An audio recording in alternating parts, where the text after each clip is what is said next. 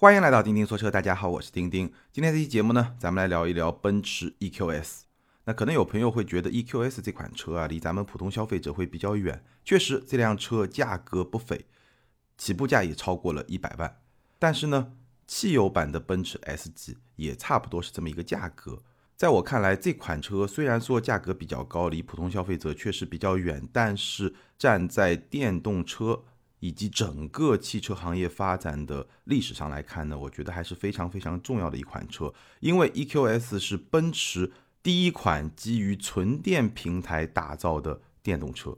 虽然更早的时候有 EQC、EQA、EQB，但那样一些车呢，基本上都是一些油改电的车型，所以并不代表奔驰在纯电领域的这么一个技术的积累，或者说。一个战略的方向，而 EQS 呢，对于奔驰来说非常重要，对整个电动车的发展，我觉得也是非常重要的。所以呢，如果你关心汽车发展的大事，关心这个行业，包括你对电动车感兴趣，那这款车呢，我觉得都非常值得来了解。我自己就是这么来关注这款车的。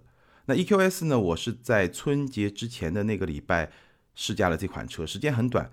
这辆车在我手头也就是二十四小时一天一夜的时间，但是呢，我尽我可能比较深的去体验了这款车，我也拍了一个视频，这个视频呢也已经发了，有兴趣的朋友呢也可以去看一看视频。那今天的音频节目呢，我就重点来讨论我体验这款车下来，我觉得最重要的四个关键问题：第一呢，设计；第二，人机交互；第三，后排难题；第四，性能。我们来讨论一下纯电时代的旗舰轿车应该是个什么样子。我们现在已经能够看到的纯电时代的旗舰轿车，其实基本上就只有一款，就是特斯拉的 Model S。这款车已经上市了接近十年，那马上呢会有新款，我应该也会有机会去试驾。那除此之外呢，其实我们并没有看到其他品牌推出旗舰轿车这个级别的纯电的车型，EQS 是第一款，而且是奔驰推出的，所以呢。我相信大家会对这个问题感兴趣。纯电时代的旗舰轿车应该是个什么样？这是一个很值得去探讨的问题。我们会从我刚刚提到的四个方面来探讨这个问题：设计、人机交互、后排难题和性能。咱们就一个一个来聊。首先说设计，一辆纯电时代的旗舰轿车它应该是一个什么样子？那基本上呢，我觉得关于这么一款车，它的外观的设计的风格应该是个什么样的风格呢？至少从 EQS 和特斯拉 Model S 这两款车身上，我们已经可以看到，新势力也好，传统的大牌也好，他们形成了一定的共识。这个共识就是纯电旗舰轿车它应该和油车不一样。比如说最早的 Model S，它还是有一个格栅造型的这么一部分，车头的一部分。它虽然是封闭式的，但是呢，你看上去这个形状像是一个汽油车的前格栅。那到后来呢，Model S 就把这个前格栅完全取消了，包括 Model 3、Model Y 都没有这样的造型。这个说明什么呢？这个说明纯电轿车，包括 SUV，它在设计上和汽油车拉开比较明显的差距。这个点是新势力也好，传统造车企业也好，一个比较能够形成共识的点。因为前格栅，包括说基于汽油车的别的一些造型的元素，它都是有功能性的，而电车它。在结构，它在工作原理方面和油车有很大的区别，所以某些油车它必须要有的设计元素，在电车上是不需要的。这个在外观上我们可以看到是不同品牌是有共识的。然后呢，EQS 这款车呢，它是一辆单厢的掀背车，你从车身的侧面去看，它不再是一辆。三厢轿车有一个明显的车头，一个明显的车尾，它基本上是单厢的掀背车。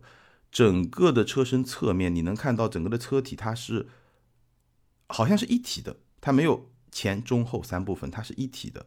所以呢，它是一个单厢车，而且呢，它的车尾的设计是一个掀背式的尾门，所以我说它是一个单厢掀背车。那这么一个车身的造型，也是和油车拉开非常明显的差距的。从车身尺寸来说呢，EQS 这款车。你大概可以理解为它是一个标轴 S 级的车长，但是呢，长轴 S 级的轴距，也就是说它的车长和标轴版的 S 级是一样的，几乎一样的，而它的轴距呢达到了长轴版 S 级的轴距，所以你会觉得这辆车它的轴距被拉得很长，然后车头和车尾呢都会比较短。那这么一种设计加上单厢掀背车的这么一个造型呢，其实是比较有未来感的，但是呢也是比较有争议的。争议在什么地方呢？就是它没有汽油版 S 级那种非常强大的气场，相对来说呢，它会更前卫、更时髦一些。那这么一个造型确实是有争议的。我不说。好看还是不好看？我相信不同人会有不同的观点，但至少说明奔驰在这一点上，在外观设计上和特斯拉是有共识的，就是一辆电车，一辆纯电的旗舰轿车，它应该长得跟油车不一样，它应该去遵循电车的一些需求，它仍然应该遵循功能决定形式的这么一个基本的设计的风格。电车有不同的功能，所以应该有不同的形式。那这么一种单厢掀背车的设计，它的好处是什么呢？好处呢，我觉得至少有两个显而易见的好处。第一呢，就是它的风阻系数会比较低，这辆车的风阻系数是零点二零，什么概念？量产车里面最低。那与此同时呢，它有一个掀背的尾门，所以这个掀背的尾箱呢，从空间使用的角度来说呢，也是非常好用的。细节方面呢，这辆车还有，比如说像像素式的大灯，包括无框式的车门，那这样一些设计呢，看上去也是非常有科技感，也让这辆车呢显得非常的年轻。所以在外观这个方面呢，我觉得对于纯电时代的旗舰轿车应该是个什么样，不同的品牌大概已经形成了一个基本的共识。但是内饰设计分歧还是比较的明显，比如说特斯拉是一个极简主义的内饰，它的用料会。还不错，但是呢，整个的设计不会做很多的加法，不会有特别多的设计的细节，它是比较简单的极简主义。而奔驰呢，有做减法，也有做加法，它还是有比较多的一些设计的细节。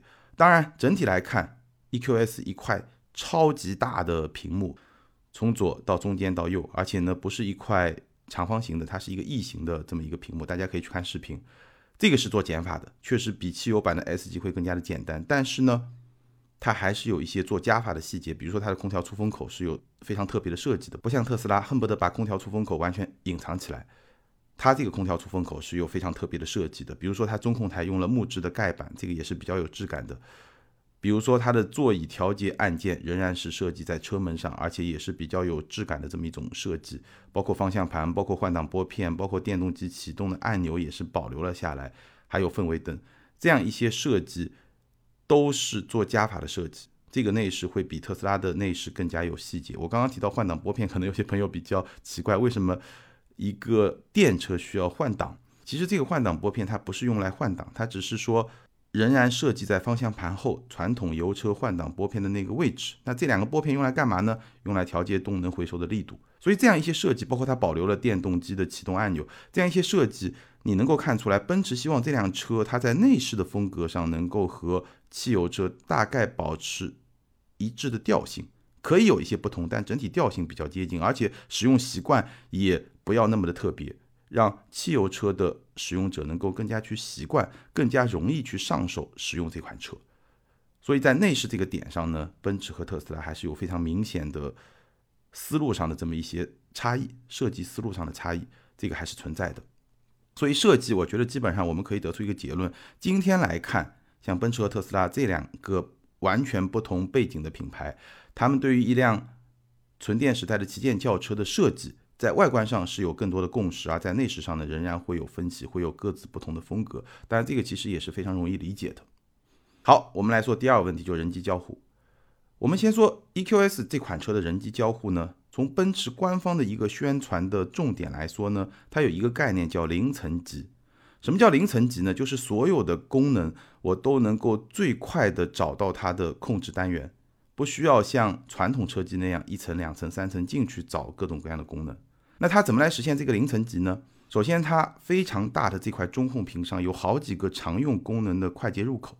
它的这个中控屏啊，如果是主页面的话，大的那个屏幕主要显示是导航地图。但是在这个导航地图很大这块屏幕上面，它有好几个窗口漂浮在这个地图上面。那这几个漂浮的窗口其实就是几个常用功能的快捷的入口，比如说设备。什么叫设备呢？就是如果你有手机跟它互联，那这个互联的设备你一点进去就能看到，然后就可以做一些操作。比如说娱乐系统，比如说 EQ。什么叫 EQ 呢？就是跟电动车相关的一些功能，充电啊、续航啊这样一些显示，你也可以通过一个快捷按钮直接就进去。再比如说空调，这样一些常用的功能，在这块大屏上都是有一键触达的快捷方式的。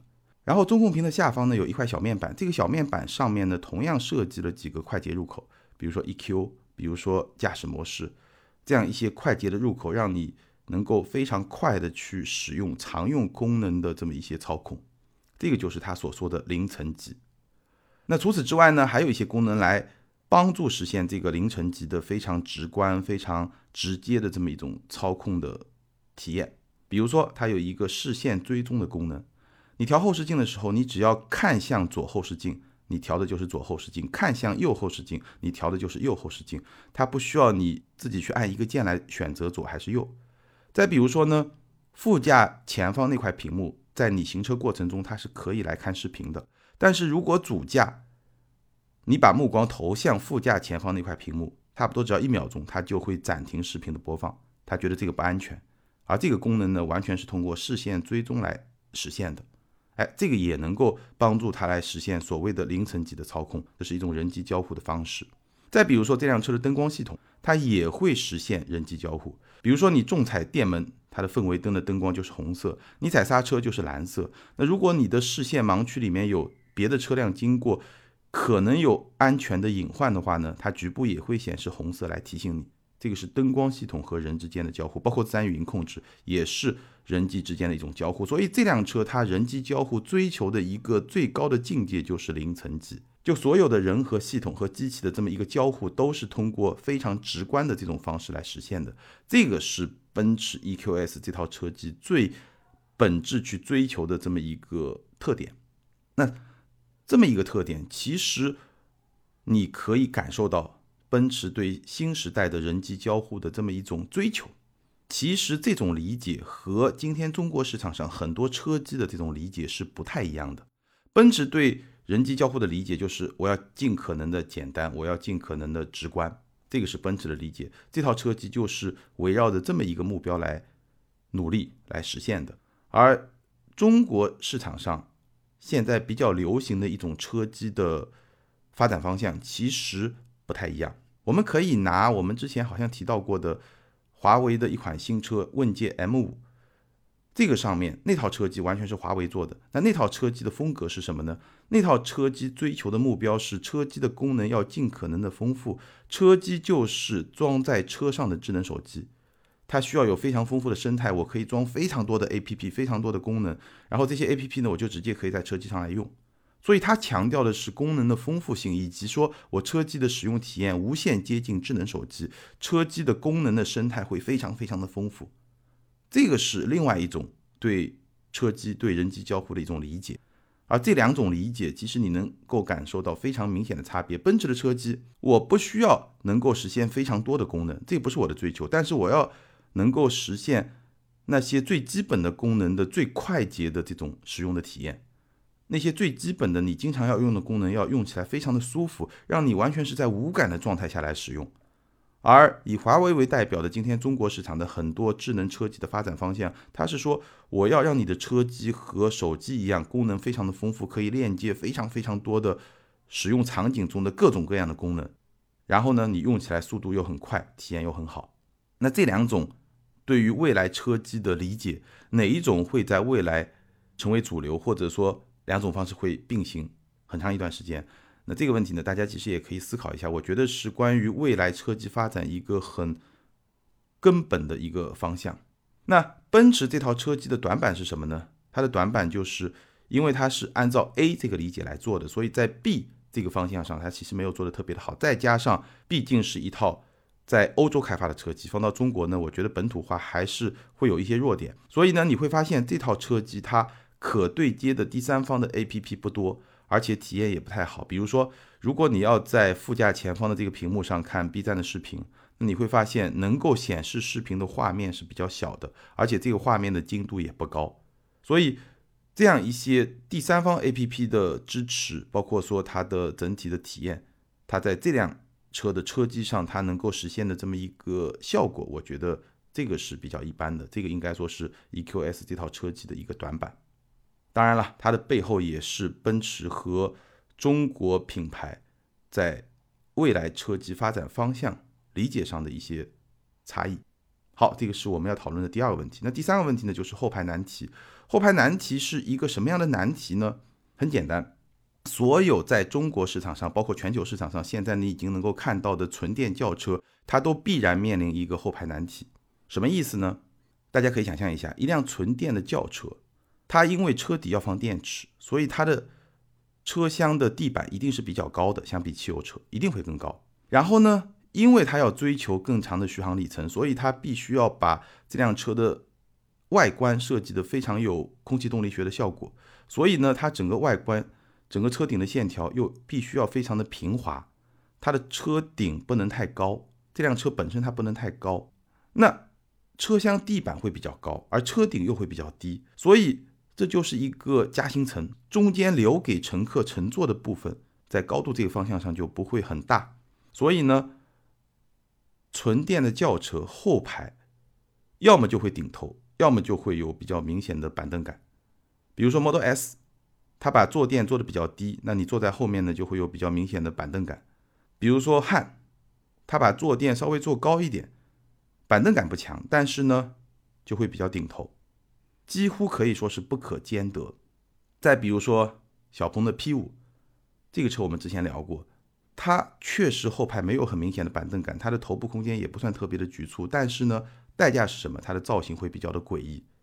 它作为一款轿车，它的车身会比较高，它的车身高度其实是介于一辆轿车和 SUV 之间，这个我们之前说过。所以电动轿车的后排难题是什么呢？就是你很难去兼顾方方面面后排的乘坐体验。你要么就会板凳感很强，你要么就会头部很局促，你要么就会造型很诡异。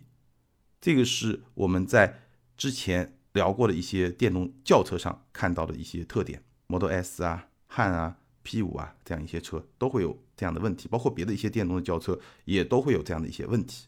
那 EQS 它来怎么面对这个问题、解决这个问题呢？奔驰的设计师应该说还是有一些自己的想法的。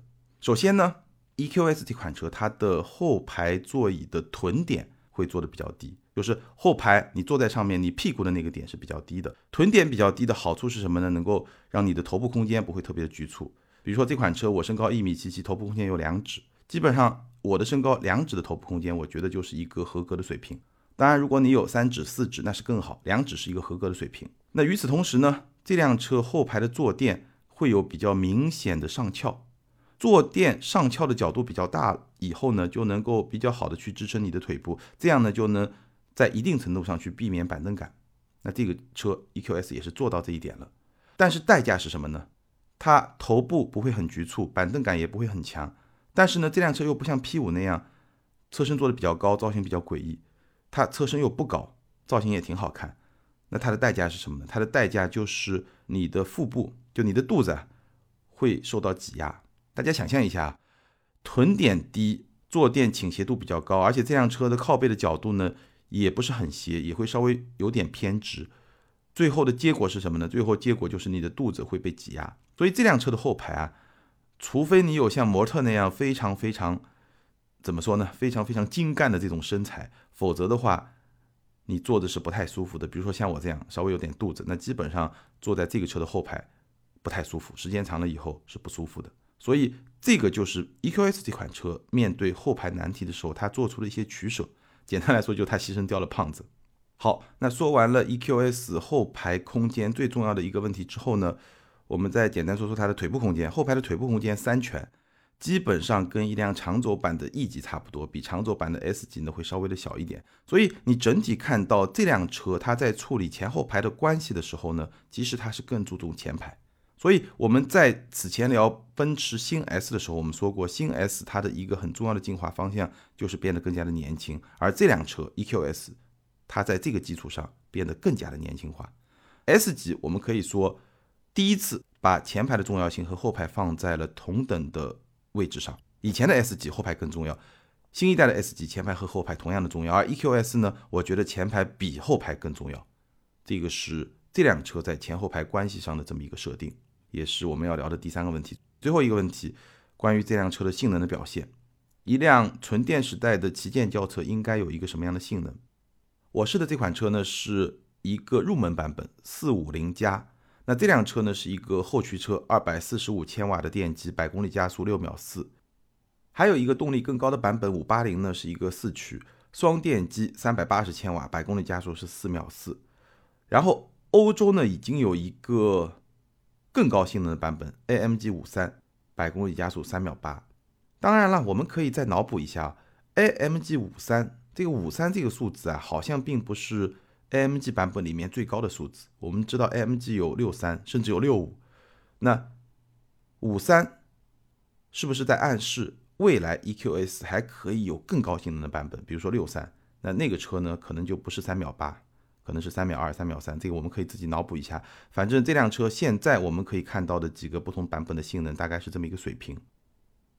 那么从这么几个动力和性能的配置呢，我们也可以看出，奔驰在做 EQS 这款车的动力配置的时候呢，或者说它在想象。一辆纯电时代旗舰轿车的动力配置的时候呢，它基本上还是对标油车，它不会像特斯拉那样的造车新势力做的那么的极致，那么的去追求极致的这种性能。特斯拉的 Model S 那新款整体的性能水平是要比 EQS 更高的，而奔驰呢还是在对标 S 级的动力的这么一个配置，这个是大家在思路上的一些区别。奔驰好像还是会做的更加的均衡，更加的。保守，或者说更加的成熟一点，而 Model S 呢会更加的去追求相对更极致的那种性能，甚至三电机的版本真的会非常非常的快。动能回收这部分呢，EQS 是有三个档次，我刚刚说的是通过换挡拨片那个拨片来控制的。哪三档呢？第一档是关闭，第二档是轻微，第三档是温和。这个是我的描述啊，他自己的描述就是关闭标准强。但是呢，即便是强的那一档，其实回收的力度也不大。所以呢，我的描述就是关闭、轻微和温和。一个比较特别的地方呢，是 EQS 的刹车踏板的设定好像比较的特别。什么意思呢？就是它刹车踏板初段的行程和动能回收是绑定的。当你的右脚从电门踏板上离开的时候，那如果说你这个时候动能回收是打开的，尤其是打开比较大的动能回收的那一档的话呢？当你的右脚从电门上松开的时候呢，它动能回收会介入。那与此同时呢，它的刹车踏板会自动的往下压一段行程，就好像你在踩刹车，事实上你没有踩，但是呢，它是跟动能回收绑定的，动能回收作用了，它的刹车踏板就自动的会往下有那么一个行程，不是很长的这么一个行程。这个是一个好像比较特别的设定，我好像没有在别的电动车上看到过这样的设定。印象不深，好像是第一辆。那我不太理解啊，奔驰为什么要是这么一个设定？我觉得这么一个设定呢，至少你还是需要一些时间去习惯的，因为很有可能你正常开、正常开，一直电门刹车都在用，但突然某一次你可能先松开电门踏板，然后过那么一秒钟去踩这个刹车，这个时候你会发现刹车踏板好像不在原来那个地方了。这个我觉得还是需要稍微习惯一下的。我也不太理解啊，奔驰为什么要做这么一个设定。然后这辆车呢，驾驶层面我觉得比较大的一个惊喜是它的操控。这辆车的操控的设定，不像是一辆我们传统概念中的旗舰轿车。这辆车的方向盘只有一圈，所以转向非常的直接。我开的这个入门版本后轮转向是四点五度，那中高配的版本后轮转向，从技术资料来看达到了十度。四点五度的后轮转向，其实这辆车的操控已经非常的灵活，掉头半径是很小的。我。其实不太能够想象十度的后轮转向会是一个什么样的效果，有机会可以去开一开。然后这辆车的底盘的响应也是非常快的，所以虽然这辆车五米多的车长，但是呢，从操控的角度来说，非常的灵活，非常的敏捷。当然，它不是那种性能取向的运动车取向的那种风格，但是呢，对于一辆超过五米的大轿车来说，它的操控的那种灵活度确实是。让我印象非常的深刻，这是一辆非常非常灵活的大车，所以操控是一个惊喜。然后呢，这辆车标配空气悬架，整个舒适性的表现呢，我觉得也是不错的。整个底盘的舒适的那种感觉，很有韧性的底盘，然后操控也很好，整个的滤震效果也很好，所以这辆车的底盘我觉得可以给一个相当高的评价。辅助驾驶方面就比较平淡了，基本上就是一个 L 二级别的辅助驾驶，加上一个自动变道的功能。那续航方面呢？因为我刚刚也提到了，这辆车在我手头只有二十四小时，所以时间比较短，我们就没有时间去测它的续航。但是从我开了大概两三百公里吧，这么一个实测来看的话，从表现的一些数据大概来推断的话，我觉得这辆车的续航应该不会是它的一个优点，大概也就是一个中等到中上的水平，在今天的市场上。我只能说大概有机会，我们可以去做一个实测，再来给大家更具体的一些数字。但整体来说，大概来说，我觉得不可能是一个非常好的表现，大概也就是一个中等到中上的水平。这个是关于它的性能。那关于性能呢？其实奔驰和特斯拉对于一辆纯电旗舰轿车的理解也是不太一样的。特斯拉显然会做得更加的极致，而奔驰呢会更加的均衡，更加的保守一些。好，那以上呢就是。这款车我开下来，我觉得特别需要跟大家分享的四个问题，在这四个问题上，奔驰和造车新势力他们在理解上、在认知上、在追求的目标上会有一些什么样的差别？我觉得值得跟大家来讨论一下。那这些不同的方向，在未来几年电动车的发展的过程中，我们也可以去看到底谁的方向会被。更大的认可，还是说两种方向会并行不悖？这个都是有可能的。我们可以去看整个的市场上别的一些品牌，大家会去遵循什么样的方向？那最后呢，我们来简单的点评一下奔驰 EQS 它最核心的优点和它的短板。我觉得这款车最大的优点，首先就是它的创新设计。不管你喜欢还是不喜欢，至少一个非常有创新精神的这么一个外观的设计，我觉得还是代表了奔驰在新时代的一个。追求创新的这么一种精神状态，然后呢，这辆车的豪华质感的营造，我觉得做的是非常不错的，一如既往的奔驰的这么一种水准。人机交互有它自己独到的地方，有非常特别的奔驰对于未来人机交互的这种理解，而且基于这种理解，它的实现做的还是相当不错的。最后呢，操控的体验很不错。短板是什么呢？首先，我认为 EQS 仍然没有很好的解决纯电轿车的后排难题。这辆车的后排虽然它做出了自己的努力来解决或者说来缓解电动轿车它天生会面临的这么一种困境，但是呢，我觉得它的解决并不算特别的好。这个后排坐着并不是特别的舒服。那第二呢，就是它的智能化，无论是说更加功能丰富的车机，还是说更加功能丰富的辅助驾驶，这些功能呢，其实它的表现都比较的一般。它的辅助驾驶只是做到了。一个和油车一样的水平，并没有做得更好，所以后排难题、智能化，包括辅助驾驶，这个是这辆车它做的不是特别好的几个方面。所以整体上来说呢，就是这么一款奔驰打造的基于纯电平台的旗舰轿车。